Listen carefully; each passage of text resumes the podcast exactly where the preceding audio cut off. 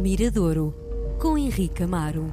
Dia bom porque recebemos na RDP Internacional o Henrique Amaro e o seu Mirador. Com ele olhamos para a produção lusófona, aquilo que para os olhos do Henrique vale a pena dar a conhecer. Bem-vindo, Henrique. Olá, Miguel. Tem sido um divertimento e uma aprendizagem contigo. Tenho desfrutado das coisas boas que nos traz. É o nosso mirador, não é? É um- não sim, não o é o nosso- meu mirador. Sim, sim, mas o meu é mais de contemplação do que propriamente de escolha, porque escolher uma canção que seja emblemática para poder-se partilhar não é, é difícil, não é? Do ponto de vista do critério de escolha, não é? Sim, é difícil porque tens um volume, uma quantidade muito, muito grande, não é? Muitas vezes tens um disco, o disco tem 10, 15 músicas e tens que escolher uma, não é? Sim. E é, às vezes. Ainda existe essa coisa do single?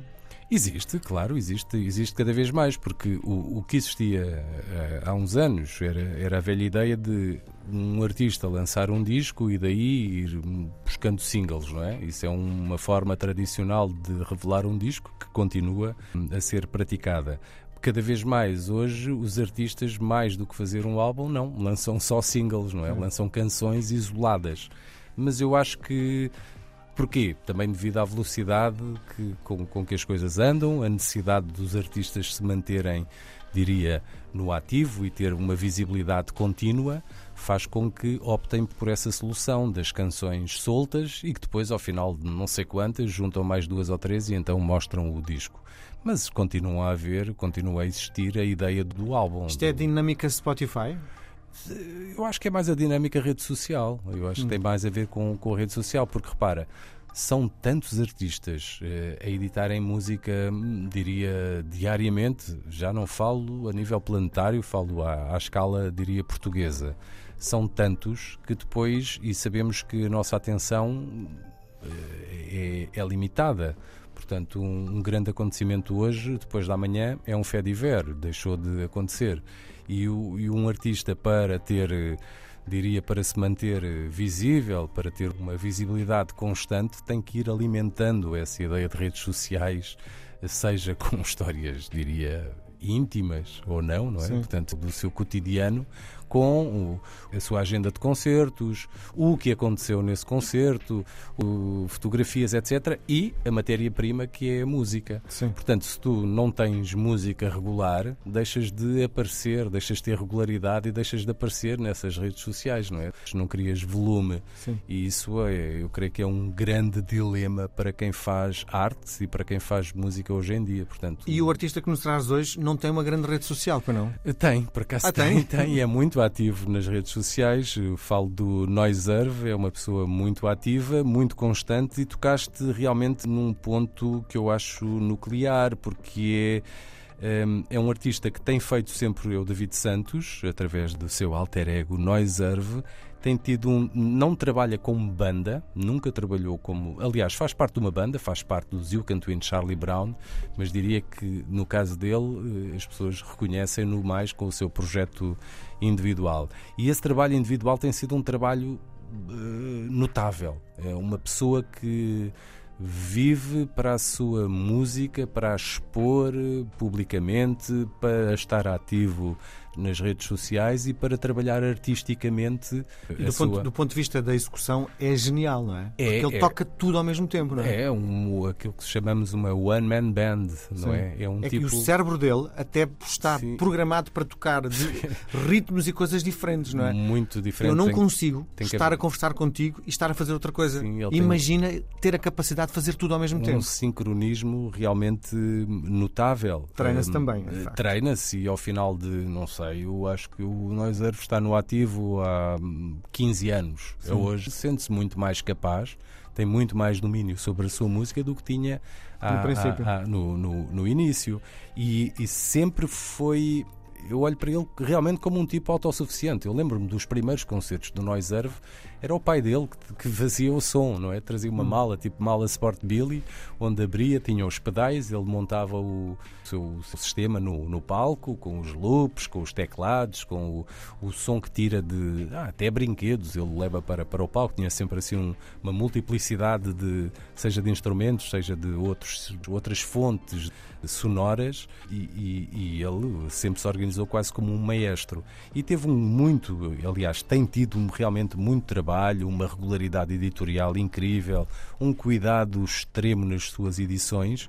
E ele acabou de lançar, uh, três, quatro, um mês atrás, uh, aquilo que chamou Soundtracks Volume 2 e 3 são 76 canções. 76 canções que fez para lá dos seus discos, que fez, tipo, diria, canções de encomenda. Canções para rádio, portanto, para genéricos de, de programas, para programas de televisão, para cinema, dança e teatro. Portanto, aí se vê a versatilidade que o Noiserve tem tido e a sua capacidade de trabalho.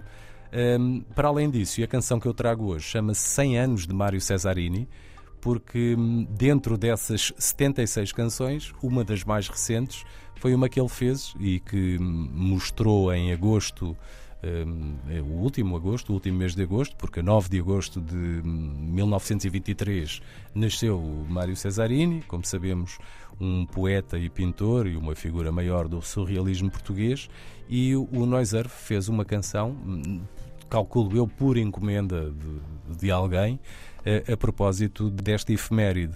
Mário Cesarini também tem sido, hum, não diria que é assim um poeta muito cantado, como, como outros o, são, mas hum, lembras-te daquele projeto fundado pelo Rodrigo Leão, pelo Gabriel Gomes, Os Poetas, sim, sim. Ainda, ainda no ativo, mas que surgiu no final dos anos 90 é das primeiras vezes onde a própria voz do Cesarini é musicada, hum. portanto, dali temos, não há um vocalista, eles agarraram em gravações dos próprios poetas e musicaram. Uh, tens a Lisbon Poetry Orchestra, que fez também trabalho com o Cesarini. Tens os Telhaços, que é um projeto do Adolfo Luxúria Canibal, onde isso também aconteceu. A Filipa Paz cantou Cesarini. Enfim, Cesarini tem É uma sido... figura maior para os nossos músicos, não é? Uh, mais, mais para a nossa poesia, mas cuja poesia tem sido, uh, tem sido vá lá, utilizada na música. E aqui está, então, o tema uh, que o Noiserve lhe dedica a propósito dos seus uh, eh, 100 anos. 100 anos de Mário Cesarini, o Noiserve hoje no Miradouro.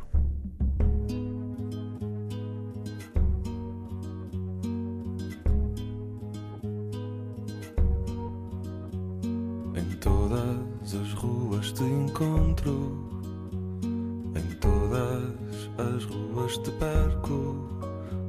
Conheço tão bem o teu corpo, conheço tão bem o teu corpo. Sonhei tanto a tua figura que de olhos fechados que eu ando a limitar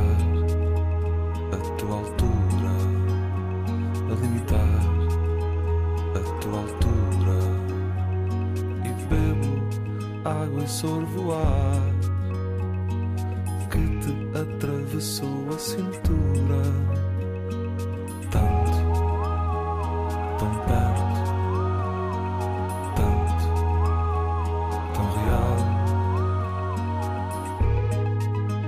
Nunca acreditei muito que esse tal amor absoluto pudesse aparecer.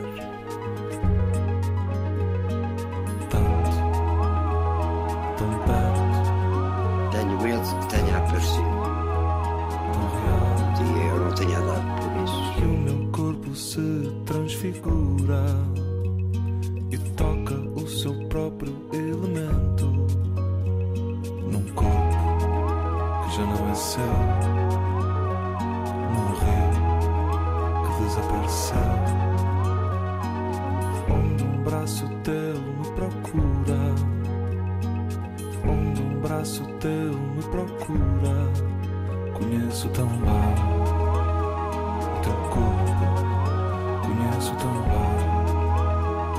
te encontro. Em todas as ruas te perco.